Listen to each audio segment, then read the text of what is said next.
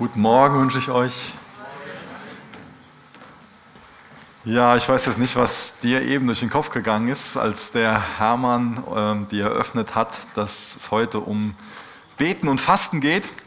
Es gibt jetzt so verschiedene Reaktionen von meinen Kindern. Wenn ich denen zum Beispiel sage, dass wir gleich ins Schwimmbad fahren, dann ähm, rasten die meist aus vor Freude und kommen alle angerannt und, uh, und weiß nicht, ob jetzt das bei Gebet und Fasten das bei dir ausgelöst hat ähm, oder ob das eher sowas, ja, Gebet und Fasten, wenn es denn so sein muss. Gell?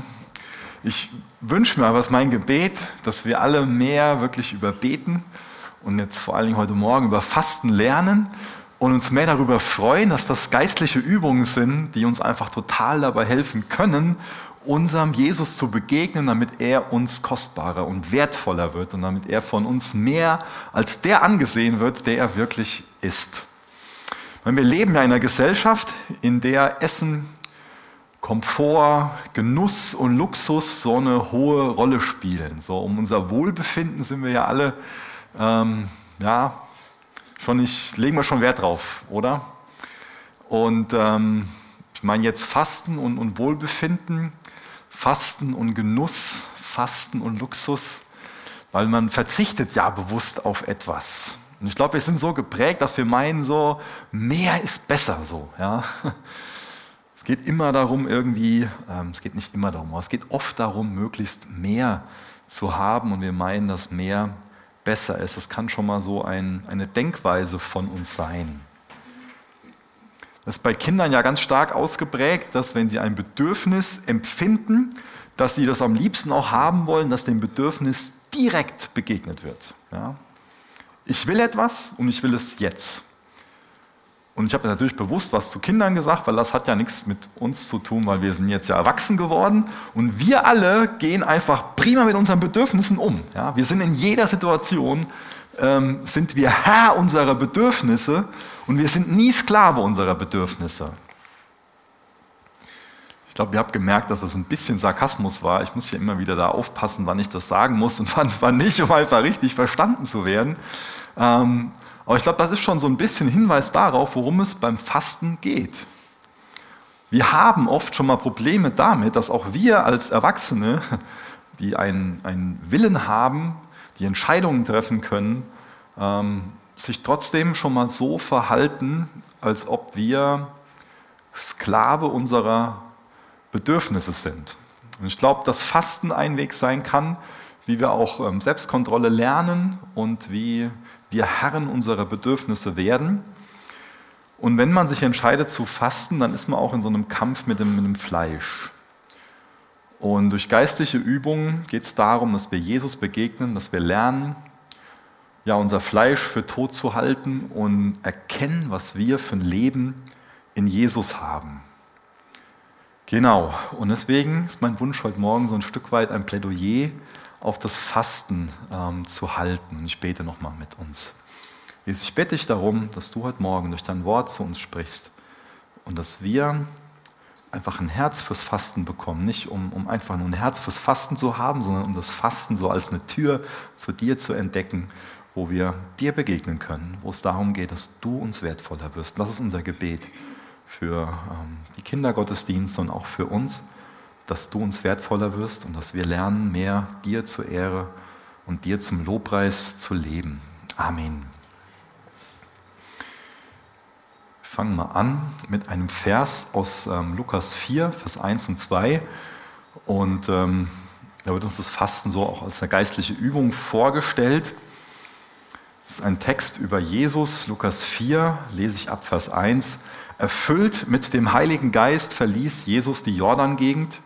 40 Tage war er vom Geist geführt in der Wüste und wurde vom Teufel versucht. Während jener Zeit aß er nichts, sodass er am Ende sehr hungrig war. Ja. Ist jetzt keine Überraschung, dass man nach 40 Tagen wirklich hungrig ist. Jesus, seine Jünger und auch die ersten Christen sind Menschen, die gewisse Gewohnheiten hatten. Und weil sie diese Gewohnheiten hatten, wurden sie zu den Menschen, die sie dann für uns als, als Vorbilder irgendwie nach und nach ähm, wurden. Also die haben geistliche Übungen in ihren Alltag integriert. Die hatten bestimmte Gewohnheiten und ohne diese Gewohnheiten wären sie eben nicht zu den Menschen geworden. Ja? Also ein, ein Stück weit ist ähm, unser zukünftiges Ich ein Ergebnis von den Gewohnheiten, die wir heute haben oder eben nicht haben. Wenn du jetzt ein Ehepaar siehst oder du siehst, eine, ähm, siehst zwei, zwei Freunde, die jetzt schon seit 25 Jahren richtig dicke zusammenhalten, die durch dick und dünn gegangen sind und einfach ähm, ja, so eine Freundschaft haben, wo man fast neidisch wird, wo man sagt, hey, sowas will ich auch haben.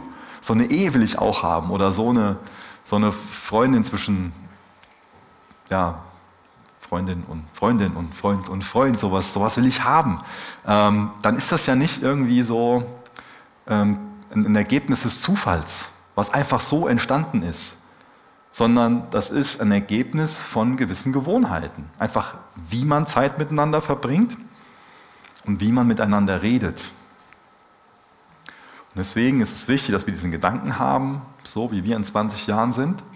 Das ist oft, oder zum Großteil einfach ein Ergebnis davon, was wir heute für Gewohnheiten entwickeln, was wir in den Jahren für Gewohnheiten leben, was wir für Haltungen leben, was wir für Denkmuster antrainieren. Ähm, ich denke, das ist ein wichtiger Gedanke. Und beten und fasten sollten für uns Gewohnheiten werden, die wir aus der richtigen Motivation, in der richtigen Art und Weise einfach leben, ähm, um äh, zukünftig immer mehr Menschen zu werden, die Jesus ähnlicher sind.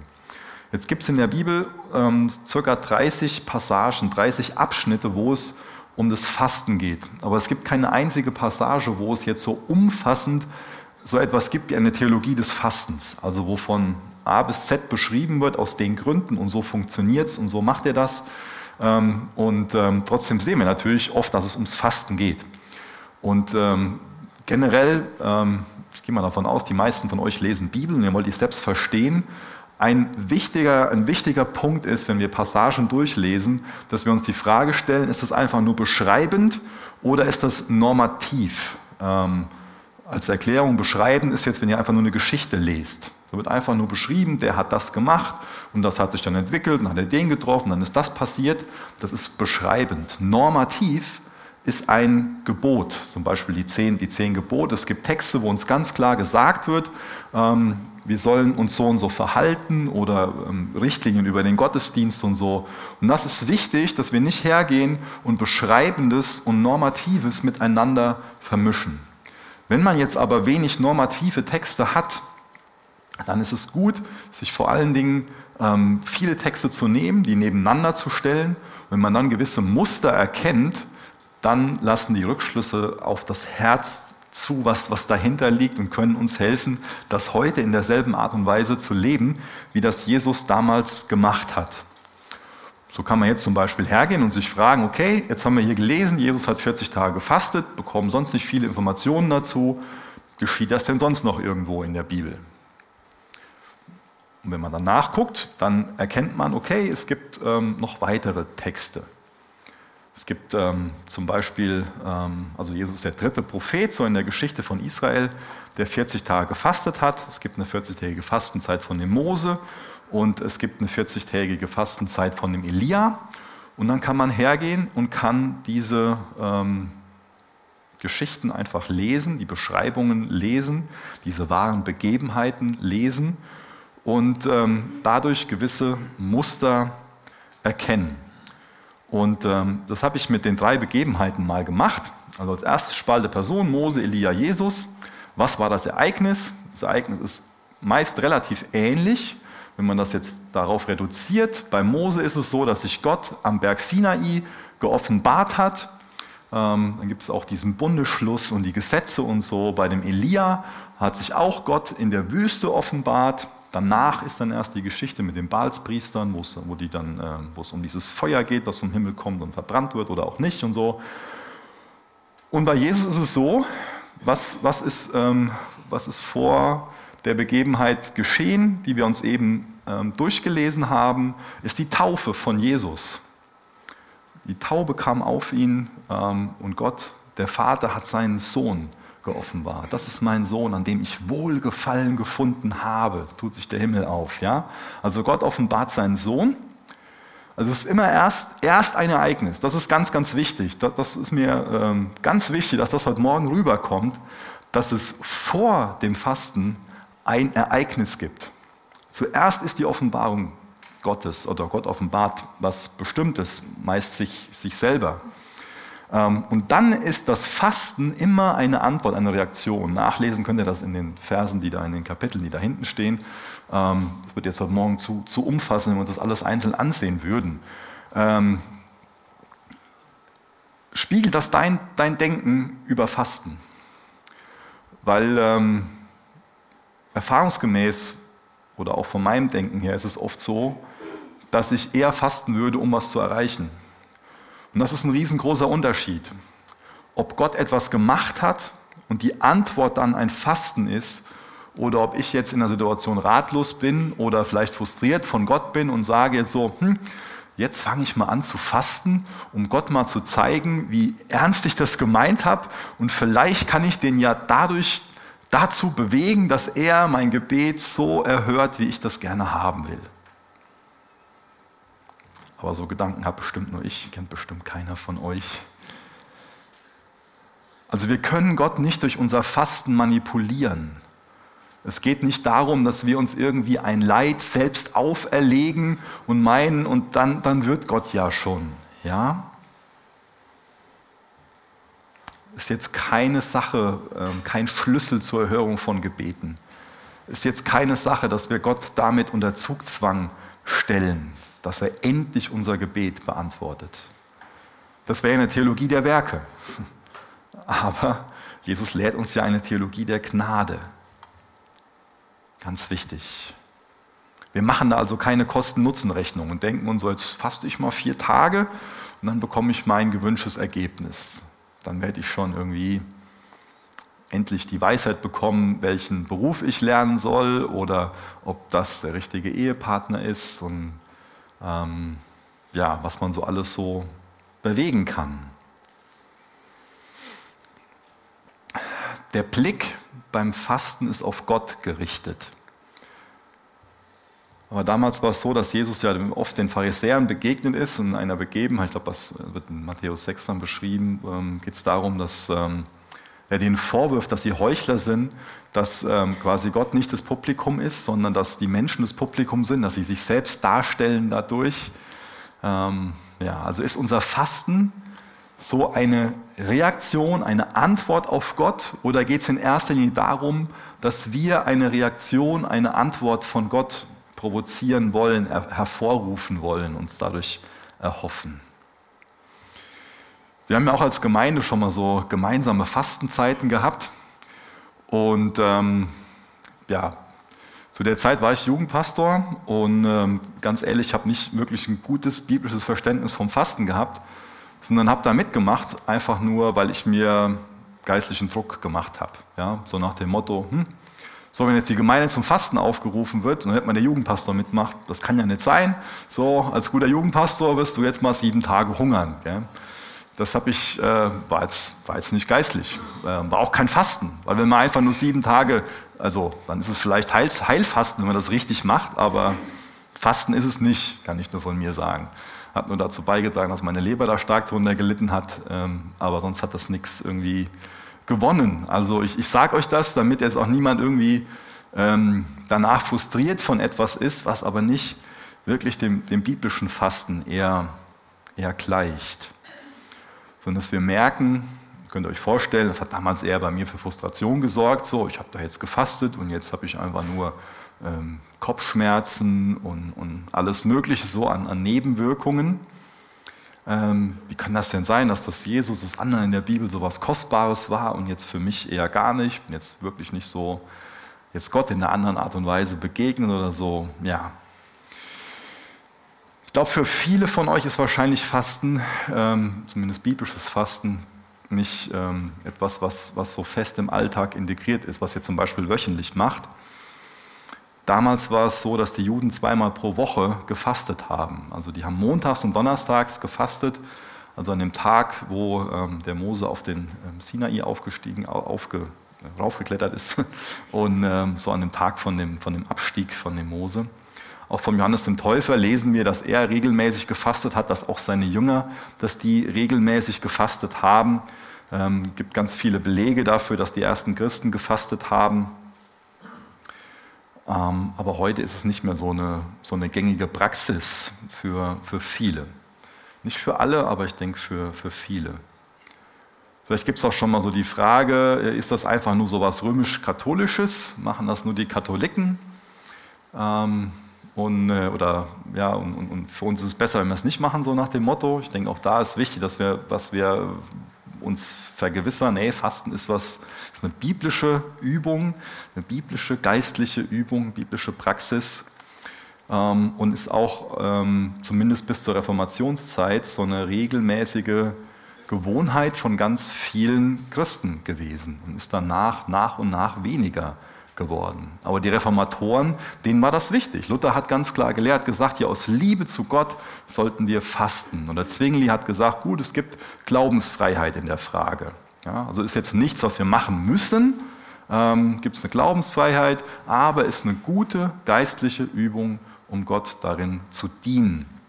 Johannes Calvin hat gesagt, es kann zur Überwindung des Fleisches oder auch zur Vorbereitung zum Gebet oder drittens zum Ausdruck der Selbsterniedrigung bei einem Schuldbekenntnis vor Gott gut sein. Also die Reformatoren haben jetzt nicht gesagt, das ist nur was für Katholiken. Es ist also nicht etwas, was einfach, was wir jetzt als alttestamentlich oder als römisch-katholisch abtun könnten, sondern kann auch für uns heute noch ein ganz toller Zugang zu Gott ähm, werden.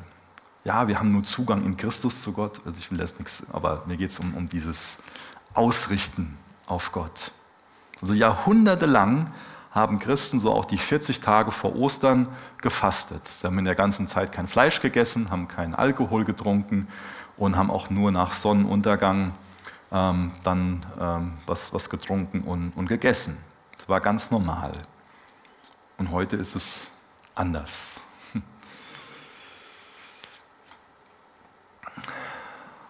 Das eben schon beschrieben, dass Fasten so eine Reaktion ist auf etwas. Und wenn man sich jetzt diese ganzen äh, Stellen in der Bibel ansieht, sieht man an sich so vier Kategorien, vier unterschiedliche Begebenheiten, die geschehen, wo es dann, wo dann das Fasten eine, eine Reaktion drauf ist. Und ähm, als erstes ist Fasten eine Reaktion auf Gottes rettende Gnade. Können wir nachlesen, Apostelgeschichte 13, Vers 2. Da steht, eines Tages, während die Gemeinde dem Herrn mit Gebet und Fasten diente. Und dann lesen wir gleich weiter. Und es war für die was ganz Normales. Es waren Menschen, die durch Gottes Gnade gerettet sind. Und weil sie aus Gnade gerettet sind, dienen sie mit dem Fasten ihrem Gott und Herrn, Jesus Christus. Auch in der Bergpredigt kommt das vor, dass, ähm, dass Jesus das als was ganz Gewöhnliches bezeichnet. So. Also so, wenn ihr fastet, dann so und so, also ganz normal. Ja. Ihr macht das, also wenn ihr das macht, dann so und so. Ähm, das nächste könnte man nennen ähm, so eine Reaktion auf Gottes Neuausrichtung. Da lesen wir mal weiter in dem Text. Also eines Tages, während die Gemeinde dem Herrn im Gebet und Fasten diente, sagte der Heilige Geist, stellt mir Barnabas und Saulus für die Aufgabe frei, zu der ich sie berufen habe. Und dann, da legte man den beiden nach, nach weiterem Fasten und Beten die Hände auf und ließ sie ziehen. Also am Anfang fasten sie als eine geistliche Übung, was einfach ganz normal ist, als Reaktion auf Gottes rettende Gnade. Und dann ähm, spricht Gott etwas zu ihnen. Und wir lesen nicht davon, dass sie jetzt gefastet haben, damit Gott spricht. Ja? Also das, die Information bekommen wir da einfach nicht. Deswegen gehen wir mal davon aus, dass sie einfach so gefastet haben. Und dann ähm, spricht der Heilige Geist etwas zu ihnen, und ich kann mir ganz gut vorstellen, dass sie sich auch nochmal vergewissern wollten, hat das jetzt der Heilige Geist gesprochen oder ist das unser Fleisch oder ist das eine menschliche Idee oder was ist das? Also nach weiterem Fasten und Beten haben die dann die Hände aufgelegt und ähm, haben sie ausgesandt. Und das war was ganz, ganz Bedeutendes. Ich meine, hier geht es um die erste Missionsreise, geht es um die ersten Missionare, die ausgesandt werden, da werden die ersten Gemeinden dann gegründet und ähm, da geht es also um so eine Neuausrichtung. Das war vorher einfach nicht, nicht normal. Aber da fängt jetzt eine Missionsbewegung an. Deswegen kann es heute noch einfach ganz angemessen sein, wenn man als Gemeinde meint, okay, wir, wir haben jetzt echt von, von Gott aufs Herz bekommen, ähm, haben Liebe bekommen für Menschen in, in diesem Land ähm, oder da ähm, ist das und das geschehen und, und ähm, das ist jetzt was, was Neues, dass man einfach sich gemeinsam abspricht und sagt, hier, ähm, wäre es nicht eine gute Idee, wenn wir einfach auf Essen verzichten würden, um Gott zu suchen ähm, und, und mal gucken, was, was Gott dann macht. Ähm, ja, einfach um, um, um auf ihn zu schauen, um ihm Raum zu geben, um das, was sonst so gewöhnlich ist in unserem Alltag, zu unterbrechen, um vielleicht auch die Geräuschkulisse darunter zu fahren, um dann auch von Gott hören zu können. Einfach eine wichtige Neuausrichtung. Ich meine, die wenigsten von uns, nein, keiner weiß, was wir in 20 Jahren machen, aber es ist sehr wahrscheinlich, dass wir in 20 Jahren an diesem Tag essen werden. Einfach weil es ganz normal ist. Ja? Brauche ich jetzt keinen Prophet, um das sagen zu können. Sei denn, du fastest dann. Ja?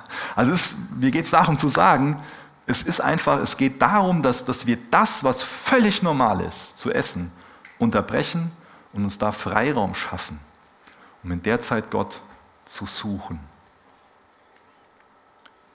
Und wenn man Hunger hat, dann kann schnell aus diesem Hunger, wenn, wenn wir in der Zeit Gemeinschaft mit Gott haben, einfach mehr Hunger nach Gott auch werden.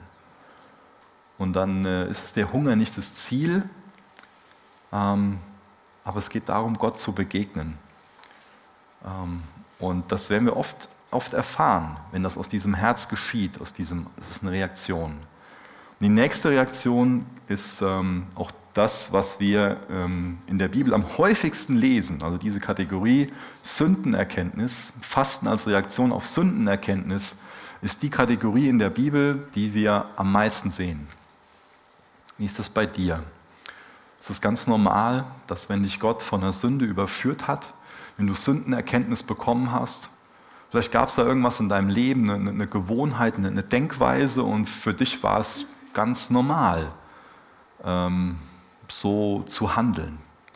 Und dann hatte ich Gott da, darauf angesprochen, dass es überhaupt nicht normal ist, so zu handeln. Und hatte ich eingeladen zur Vergebung.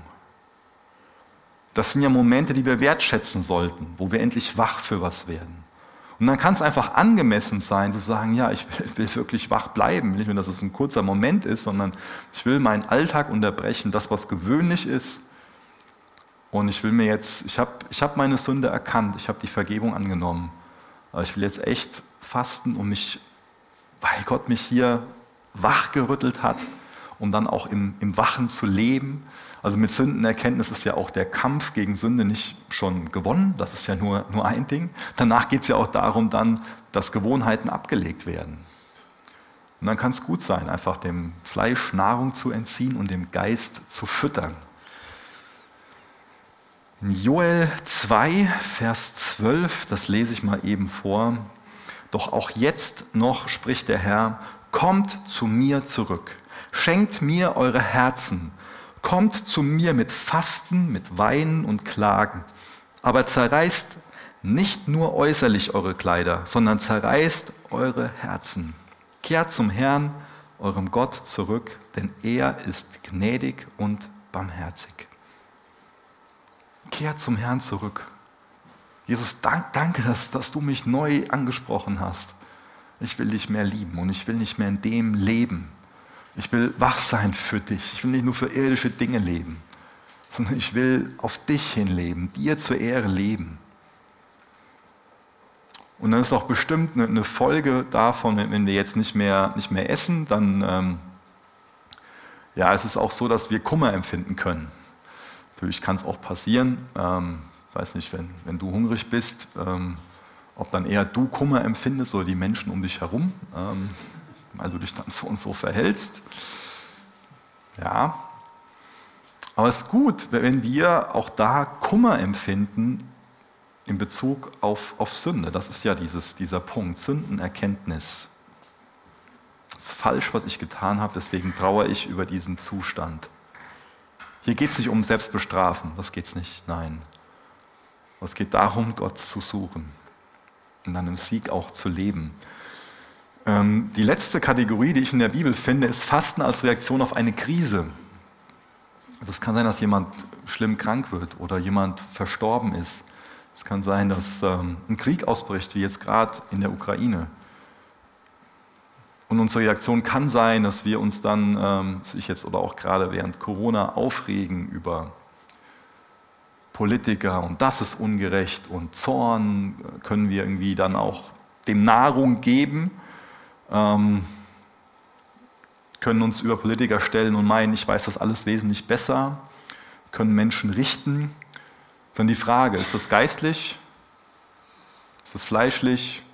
Das ist, denke ich, keine Frage. Ähm, oder wir können hergehen und dem Vorbild folgen, was wir oft in der Schrift sehen. Ich habe jetzt hier nur mal ein paar Beispiele aufgeschrieben hier vorne. Und können davon ergriffen sein und können fasten. Einfach so ein ganz ähm, ein bewusster Verzicht auf Essen. Segensgebete sprechen. Ähm, können auch dadurch mit, mit anderen mittrauern, mitfühlen im Fasten. Man kann so den Pause-Knopf also drücken. Zum Beispiel auch in 1. Mose ähm, ganz am, am Ende, dann stirbt Josef und sieben Tage fastet das ganze Land. Und das war da eine angemessene Reaktion, einfach so ein Anerkennen von dem Kummer und dann ein bewusstes Zufluchtssuchen bei Gott. Ein Krieg in der Ukraine, da kann es eine angemessene Reaktion sein. Zuflucht suchen bei Gott, ihn suchen. Und dann kann Fasten ein ganz bereichernder Verzicht werden, weil dadurch lernen, in dieser Welt zur Ehre Gottes zu leben. Das Fasten hat auch ein Gegenüber. Ich glaube, ähm, die meisten ähm, geistlichen Übungen haben ein Gegenüber. Also, dass man auf der einen Seite betet, auf der anderen Seite gute Werke tut. Dass wir auf der einen Seite uns heute Morgen hier versammeln als Gemeinde dass wir aber nicht jetzt 24 Tage, sieben, äh, 24 Stunden, sieben Tage, so rum war das, danke, äh, die Woche in dem Zustand sind, sondern dass es auch hier nach, nachdem wir diese geistliche Übung des Versammelns, des Gottesdienstfeiern ähm, geübt haben, eintrainiert haben, da wo wir dann hin uns zerstreuen, das Evangelium weitergeben. Und genauso hat das Fasten ein Gegenüber. Und das Gegenüber von dem Fasten ist das Feiern. Auch da gehen wir wieder in, in Gottes Wort, und zwar in Lukas 5 ähm, ab Vers 27 das, ähm, bis Vers 35, sorry, dass da nur Vers 5 steht, 27 bis 35. Ähm, lese ich mal vor. Als Jesus danach weiterging und am Zollhaus vorbeikam, sah er dort einen Zolleinnehmer sitzen, einen Mann namens Levi. Und Jesus sagte zu ihm, folge mir nach. Da stand Levi auf, ließ alles zurück und folgte Jesus nach. Levi gab Jesus zu Ehren in seinem Haus ein großes Fest. Zusammen mit Jesus und seinen Jüngern nahmen zahlreiche Zolleinnehmer und andere Leute von zweifelhaftem Ruf an dem Essen teil. Die Pharisäer und ihre Anhänger unter den Schriftgelehrten waren darüber empört und stellten die Jünger zur Rede. Wie könnt ihr nur, zusammen mit Zolleinnehmern und Sündern essen und trinken, sagten sie. Jesus selbst gab ihnen die Antwort. Nicht die Gesunden brauchen den Arzt, sondern die Kranken. Ich bin nicht gekommen, um Gerechte zu rufen, ich bin gekommen, um Sünder zur Umkehr zu rufen. Daraufhin sagten sie zu Jesus, die Jünger des Johannes fasten oft und verrichten Gebete, ebenso die Jünger der Pharisäer, deine Jünger jedoch fasten nicht, sondern essen und trinken. Jesus entgegnet ihnen, Könnt ihr etwa bei einer Hochzeit die Gäste fasten lassen, während der Bräutigam noch bei ihnen ist? Es kommt allerdings eine Zeit, wo ihnen der Bräutigam entrissen wird. Dann werden sie fasten.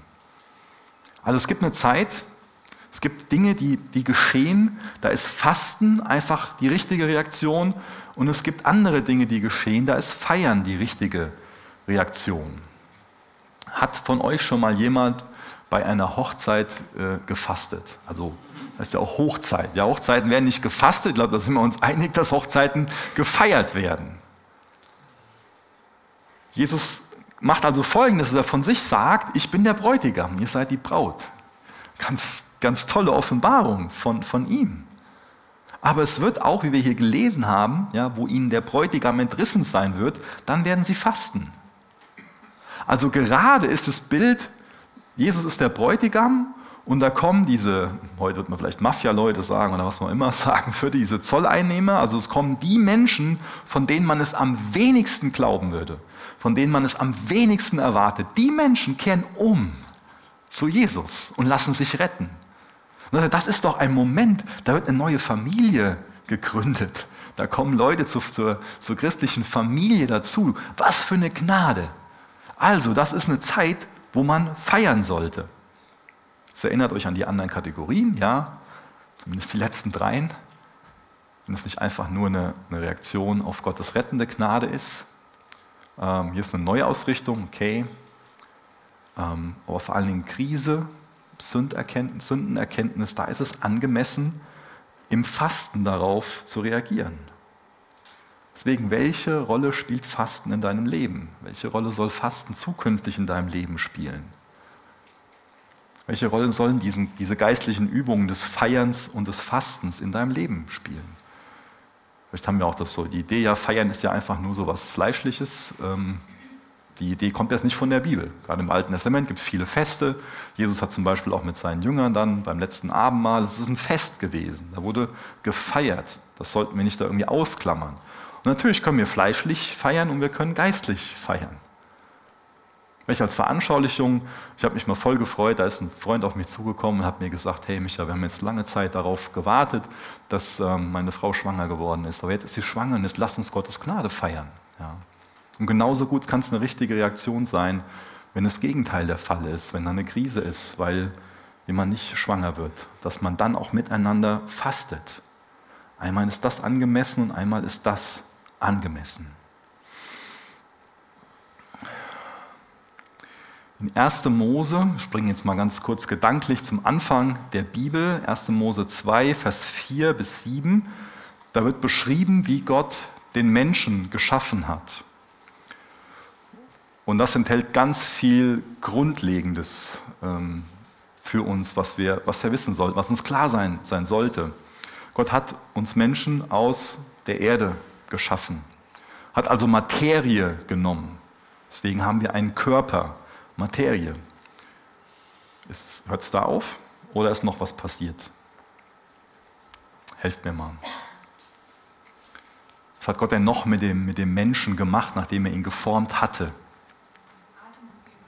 Genau das, ist was ganz, ganz Wichtiges, wer es über uns verstehen. Er hat in uns hineingehaucht. Da ist auch dieses Wort Ruach, dieses Wort Geist. Er hat einen Geist in uns gehaucht, hat das Leben in uns eingehaucht. Und das ist wichtig, dass wir das über uns wissen. Wir sind ein Körper, das ist Materie, aber da ist auch was Immaterielles, ein Geist. Wichtig, das über uns zu wissen. Engel haben keinen Körper nur Geist. Tiere haben keinen Geist, der Mensch hat aber beides. Dann komme ich leider wieder auf 1. Mose 3. Diese schreckliche Begebenheit von diesem Sündenfall. Da wird der Mensch von einer Schlange, also von einem Tier, kein Geist hat, versucht, zeigt dann nicht den Apfel, sondern eine Frucht das Auge sieht das, der Körper will das essen. Also die Versuchung war nicht in erster Linie zu essen, sondern ähm, selbst zu definieren, was gut und böse ist. Und dann so den eigenen Wünschen mehr zu vertrauen als Gott. Ignatius schreibt darüber, Sünde ist die mangelnde Bereitschaft zu vertrauen, dass das, was Gott für mich will, mein tiefstes Glück ist. Und mein tiefstes Glück, das finde ich nur in Gott alleine. Und das ist auch nur allein seine Ehre. Wenn wir weiterlesen oder jetzt wieder zurückspringen von 1. Mose 3 ähm, ins zweite Kapitel, da lesen wir, dass der Mensch über die Schöpfung herrschen soll. Dass er sie bewahren soll, kultivieren soll, dass er sie nutzbar machen soll. Ja, also zivilisieren soll, könnten wir auch sagen. Was passiert denn dann in dem Sündenfall? Der Mensch lässt zu, oder der Mensch lässt sich von einer Schlange, so die Tierwelt, und einer Frucht, Pflanzenwelt, also Flora und Fauna, lässt er quasi über sich herrschen. Da wird also was umgedreht von Gottes Ordnung. Erkennt ihr das? Also kann auch wiederum im Fasten so eine ganz starke Symbolik sein, dass wir für uns sagen, nee, ich nehme nicht die Frucht, ich nehme nicht was zu essen, sondern ich will mich ganz bewusst Gott zuwenden. Ich will nicht Gottes Ordnung auf den Kopf stellen, sondern ich will mich ganz bewusst Gott zuwenden, um auch in seinen Ordnungen zu leben, um ihn zu erkennen und zu ehren als derjenige, der er wirklich ist. Ich will nicht die Ordnung umdrehen, sondern ich bin ein Geschöpf und Gott steht über mir, souverän. Ich will nach seinem Willen leben. Ganz starke Symbolik, die darin liegt. Was ist denn die Versuchung für Jesus, nachdem er 40 Tage gefastet hat? Also vorher diese die Taufe, die ja der Anfang davon ist, von seinem öffentlichen Wirken. Jetzt können wir davon ausgehen, jetzt passiert was Öffentliches. Und dann haben wir eben gelesen, nee, es passiert erstmal nichts Öffentliches, sondern erstmal Wüste, Einsamkeit, Fasten. Und danach geschieht diese Versuchung in der Wüste und Lukas 4, Vers 3, da sagte der Teufel zu ihm, wenn du Gottes Sohn bist, dann befiehlt diesem Stein hier, er soll zu Brot werden. Das ist ganz, ganz bewusst so ein Déjà-vu zu 1. Mose 3, oder? Da wird also auch wieder sowas angeboten. Ja? Wenn du Gottes Sohn bist, dann befiehl diesem Stein hier, er soll zu Brot werden. Aber wie gut, dass die Geschichte nicht genauso weitergeht wie in 1. Mose 3, sondern dass da in Vers 4 Jesus gab ihm zur Antwort, es heißt in der Schrift, der Mensch lebt nicht nur vom Brot allein. Er geht also nicht auf die Versuchung ein. Er ist jetzt hier dabei, er hat diese Mission als Mensch vollkommen zu leben und nicht auf das zurückzugreifen, aus seinen Möglichkeiten, die er als Gott hat, sondern allein auf Gott zu vertrauen damit er später imstande ist, ein wirklich sündloses, ein makelloses, ein vollkommenes, stellvertretendes Opfer zu bringen, was dafür gut ist, dass deine und meine Sünde dadurch getilgt werden kann. Er geht nicht auf die Versuchung ein. Er gebraucht das Wort Gottes richtig. Er verdreht es nicht. Er verdreht die Ordnungen Gottes nicht. Wie toll, dass er nicht nachgegeben hat. Und in 1. Korinther 15, Vers 22 lesen wir dann, genauso wie wir alle sterben müssen, weil wir von Adam abstammen, werden wir alle lebendig gemacht, weil wir zu Christus gehören. Er ist nicht der Versuchung nachgegangen. Und dadurch ist das, was er am Kreuz gewirkt hat, diese Gnade, ein stellvertretendes Opfer für uns. Das können wir annehmen, das können wir ablehnen. Was ich interessant finde, 40 Tage lang hat Jesus nichts gegessen. War er danach hungrig? Sagt's mir. War er hungrig? War er schwach? Nein, er war nicht schwach. Interessant, oder? Und deswegen kommt auch so die Überschrift dazu zustande, hungere das Fleisch aus und ernähre den Geist. Also wenn wir einfach nur nichts essen, ähm, das ist eine Sache, dann, dann nennt es Heilfasten. Aber es geht darum, nichts zu essen und dann diesen Raum zu haben, um dem Geist Nahrung, dem Heiligen Geist in dir, ja, vielleicht ist Nahrung, das, mir ging es nur um das Bild, in dir Raum zu geben, um dich selbst von den Dingen zu lehren, die da nicht hingehören, um dem Geist den Raum zu, zu, zu geben, den, den, den er verdient, den er braucht in deinem Leben. Und wirklich so nach Gott zu hungern.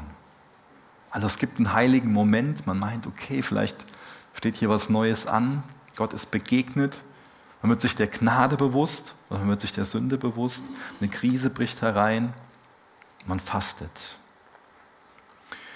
Ich lese mal einen längeren Text, ähm, überspringe in dem Text ein paar Sachen, weil es mir um diese Gegenüberstellung von Fleisch und Geist geht. Galater 5, Vers 15. Wenn ihr jedoch oder ist das Kapitel 6? Ich bin jetzt, stehe jetzt gerade auch im Schlauch. Ich glaube, das ist Kapitel 6, aber hier steht 5. Ähm, wenn ihr jedoch wie wilde Tiere aufeinander losgeht, einander beißt und zerfleischt, dann passt nur auf, sonst werdet ihr am Ende noch einer vom anderen aufgefressen. Was will ich damit sagen? Lasst den Geist Gottes euer Verhalten bestimmen, dann werdet ihr nicht mehr die Begierden eurer eigenen Natur nachgeben. Denn die menschliche Natur richtet sich mit ihrem Begehren gegen den Geist Gottes. Und der Geist Gottes richtet sich mit seinem Begehren gegen die menschliche Natur. Die beiden liegen im Streit miteinander. Und jede Seite will verhindern, dass ihr das tut, wozu die andere Seite euch drängt. Im Übrigen ist klar ersichtlich, was die Auswirkungen sind, wenn man sich von der eigenen Natur beherrschen lässt.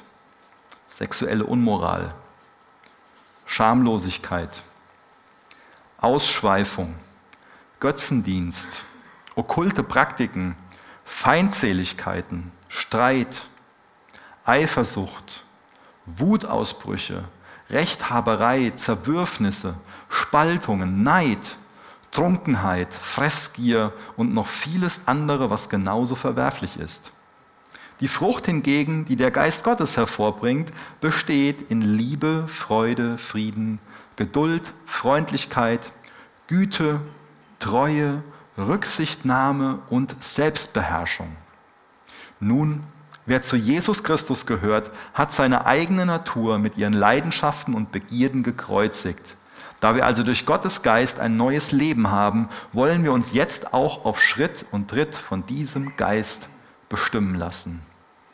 Da gibt es also diese beiden Wünsche, die quasi Tauziehen in unserem Herz spielen.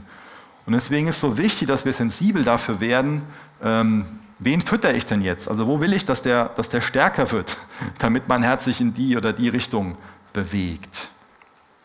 Körper, dein Körper, das steht hier nicht, ähm, es ist, ja, ist nicht dein, dein Fleisch. Also Fleisch ist nicht gleich, gleich Körper, sondern das Fleisch, was auf der einen Seite steht, das steht für alle ungeordneten Bedürfnisse und Begierden.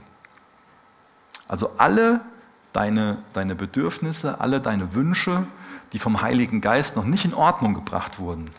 Das, so könnte man das bezeichnen. Ein bisschen das vom Anfang. Ich will das, was ich will und ich will es jetzt. Und Autorität ist mir egal. Ich drehe die Ordnung Gottes um. Die gute Nachricht ist, dass wenn du ein wiedergeborener Christ bist, dein Fleisch am Sterben ist, dass deine Tage gezählt sind, dass dein Fleisch die Auferstehung nicht überleben wird. Das macht uns zuversichtlich. Und der Geist, ähm, das ist der Teil von dir, der mit Gottes Geist in enger Verbindung ist. So Fleisch und seine Wünsche, Fleisch und seine Wünsche, Geist und seine Wünsche. Und das streitet miteinander. Welche Seite fütterst du? Deswegen hunger das Fleisch aus und nähere den Geist. Also so kann das Fasten soll zu einer Tür werden, dass Jesus das Ziel ist, dass wir ihm begegnen. Und eine Reaktion darauf, dass er in unser Leben eingegriffen hat mit seiner rettenden Gnade. Keine leichte Übung, weil wir so einen Krieg mit unserem Fleisch da äh, leben, anfangen. Und das wird auch Dinge einfach in unserem Herzen ähm, enthüllen. Das heißt, wenn, wenn Stolz in unserem Herzen ist, dann wird es auch durch das Fasten sichtbar werden. Auch Zorn, Bitterkeit, Eifersucht, Streit, Angst. Während wir fasten, wird, es, wird das in uns hochkommen, wenn wir uns so damit auseinandersetzen. Und dann ist auch die Übung wie so ein Muskel, der nach und nach trainiert wird, wo wir nach und nach dadurch dann auch Selbstkontrolle lernen und wirklich lernen, unseren Hunger auf Jesus auszurichten. Ist dein Hunger so auf Jesus ausgerichtet? Ich mache jetzt mal was Gemeines, du dir jetzt vorstellst, dass es da äh, ein schönes, oder als Beispiel, ein Freund kommt zu dir und sagt dir, hey Micha, da gibt es jetzt, äh, ich, ich erzähle mal von mir, also ein Freund kommt zu mir, sagt mir, hey Micha, da gibt es jetzt ein neues Steakhouse, ey, die haben so tolle T-Bone-Steaks und so einen leckeren Rucola-Salat dazu, oh, da müssen wir unbedingt mal zusammen hingehen. Hm? Wie vielen von euch habe ich jetzt Hunger gemacht? Merkt ihr das, wie, wie schnell wir... Und das entspricht jetzt nur unserem Fleisch. Ja gut, ich, nee, ich, das kann ich nicht sagen. Wir können das auch zur Ehre Gottes essen. Das, das weiß ich, das glaube ich. Aber das kann jetzt was sehr Fleischliches sein, das wollte ich sagen. Und genauso leicht wie wir das auf der Ebene tun können, können wir es durch, den, durch das Fasten lernen, dass unser Hunger Gott gegenüber wächst. Weil die Welt braucht nicht mehr von uns, aber die braucht mehr von Jesus. Deswegen lädst du mehr von Jesus ein oder bist du so, dass du ganz bewusst, und ich sage ganz bewusst nicht, dass du ein Opfer bist, weil keiner von uns ist Opfer von den eigenen Bedürfnissen. Da entscheiden wir uns für, das trainieren wir uns selbst an. Und wir sind verantwortlich dafür, wie wir mit unseren Bedürfnissen, mit unseren Wünschen umgehen. Deswegen willst du durch Gottes Gnade lernen, zu Gottes Ehre deine Bedürfnisse und Wünsche durch den Geist ordnen zu lassen. Vielleicht noch ganz kurz was Praktisches. So bei den ersten Christen waren die Fastenzeiten zum Teil zwölf Stunden lang, ähm, zum Teil drei Tage, zum Teil sieben Tage, zum Teil 40 Tage. Die haben das zum Teil alleine gemacht und haben das aber auch als Gruppe gemacht. Und dann kann man sehr kreativ darin sein, ähm, wie man diese Zeit verbringt. Ich glaube, ich habe jetzt schon ein paar Mal betont, es geht nicht nur darum, einfach nichts zu essen, sondern dann mit der gewonnenen Freiheit, mit der gewonnenen Zeit einfach so umzugehen, Gott zu suchen die Bibel zu lesen, zu beten, einfach Gott zu suchen. Ich glaube, was ganz wichtig ist, ist in der Zeit regelmäßig viel Wasser trinken ähm, und dass man sich klar ist, zum Beispiel, wenn, wenn man Diabetiker ist oder regelmäßig Migräne hat oder schwanger ist, ähm, dann ist das wahrscheinlich eher eine Übung, die jetzt gerade nicht dran ist. Oder auch wenn man äh, unter einer Essstörung gelitten hat oder noch darunter leidet, dann ist es bestimmt auch nicht gut, ähm, dann dies, dieses biblische Fasten zu machen. Dann gibt es andere Dinge, die wir tun können. Ähm, und wenn du es länger als drei Tage vorhast, frag besser einen Arzt, sprich dann mit einem Arzt drüber oder ähm, klar, es gibt auch Bücher oder so Sachen. Ähm, nur, nur das am Rande dazu, damit äh, es dann noch einen Leberschaden hier gibt. von dem Ole Hallesby will ich noch was vorlesen, ein Zitat. Der Sinn dieser Enthaltsamkeit besteht darin, für kürzere oder längere Zeit die Bande zu, lö zu, lösen, die uns an die materielle Welt und an unsere Umgebung knüpfen, um auf diese Weise die ganze Kraft der Seele auf das Unsichtbare und Ewige zu konzentrieren. Das ist ein ganz, ganz kostbarer, ähm, ganz, ganz kostbares Bild so dafür, dieser Perspektivwechsel. Ähm, also wir können so praktische Atheisten sein, einfach nur leben, als ob das Leben unter der Sonne einfach nur so stattfindet ähm, und, und meinen so, ja, Gott glaube ich ja schon, aber wir können ihn total rauslassen, können nur die Perspektive so haben, ähm, materielle Welt, unsere Umgebung und ähm, können, können Gott außen vor lassen. Ähm, dann schreibt er, ganze Kraft der Seele auf das Unsichtbare und Ewige zu konzentrieren. Auf was konzentrierst du dich? Konzentrierst du dich auf Jesus und konzentrierst du dich auf das Ewige? So wichtig, dass wir so unseren, unseren Blick wegwenden von dieser kleinen Menschenwelt und hin zu Gottes Welt. Und da kann dieser bewusste Verzicht einfach bei helfen. So ein Blickwechsel weg von den eigenen Bedürfnissen, den eigenen Aktionen hin zu Gott und hin zu seinem Reden. Ähm, Konzentration auf, auf ihn. So ein Abwenden von den Dingen der Welt und Zuwenden auf, auf Christus allein. Ihr könnt gerne noch aufstehen, ich will noch gerne mit uns beten.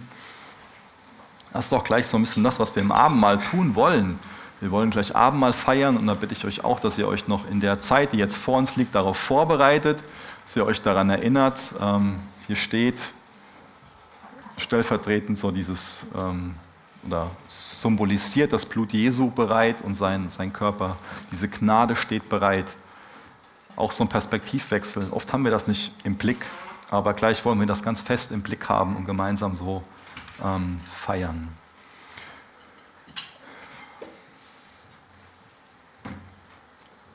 Jesus, genau wie du deinen Jüngern beigebracht hast zu beten, hast du auch mit ihnen gefastet und ich bitte dich, dass wir als deine Jünger uns von dir mehr beibringen lassen in Bezug auf Gebet.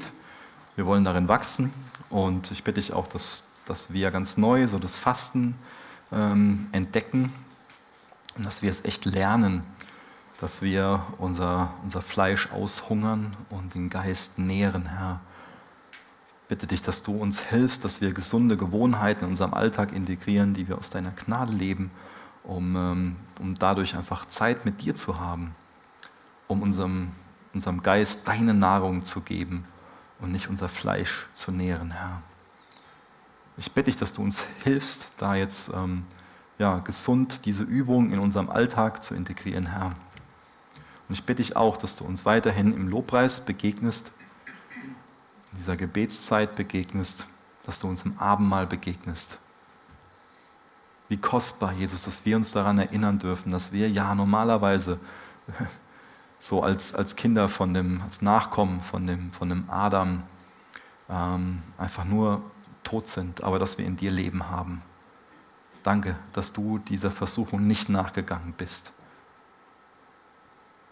Danke dafür, dass du dem Kreuz nicht aus dem Weg gegangen bist und dass du bereit warst, ein stellvertretendes Opfer zu bringen, damit wir gerettet werden können, Herr. Amen.